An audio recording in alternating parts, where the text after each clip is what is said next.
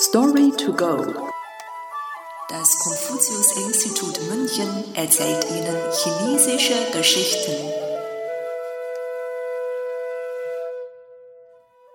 Augen reiben und nochmal hinsehen. Gua Mu Xiang Kan. Zur Zeit der drei Reiche lebte im Wu-Staat ein General namens Lü Meng der für seine Tapferkeit bekannt war. Lü Meng hatte zwar sehr viel Interesse am Kämpfen, lernte und las jedoch nicht gerne.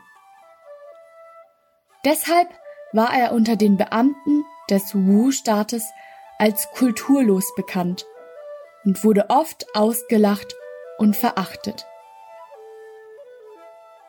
Da immer mehr Beamte Lü Meng für mutig aber ungebildet hielten, ermutigte ihn der Kaiser Sun Quan, sich weiterzubilden.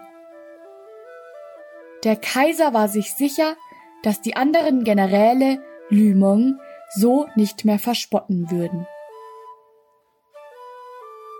Lü Meng nahm sich den Rat des Kaisers zu Herzen und begann fleißig Bücher zu lesen.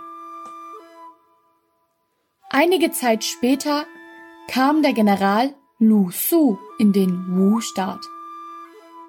Er traf sich mit Lü Meng, um Kriegsstrategien für die Besiegung des Feindes zu besprechen. Zur Überraschung des Generals hatte Lü Meng viele herausragende Ideen und Ansichten.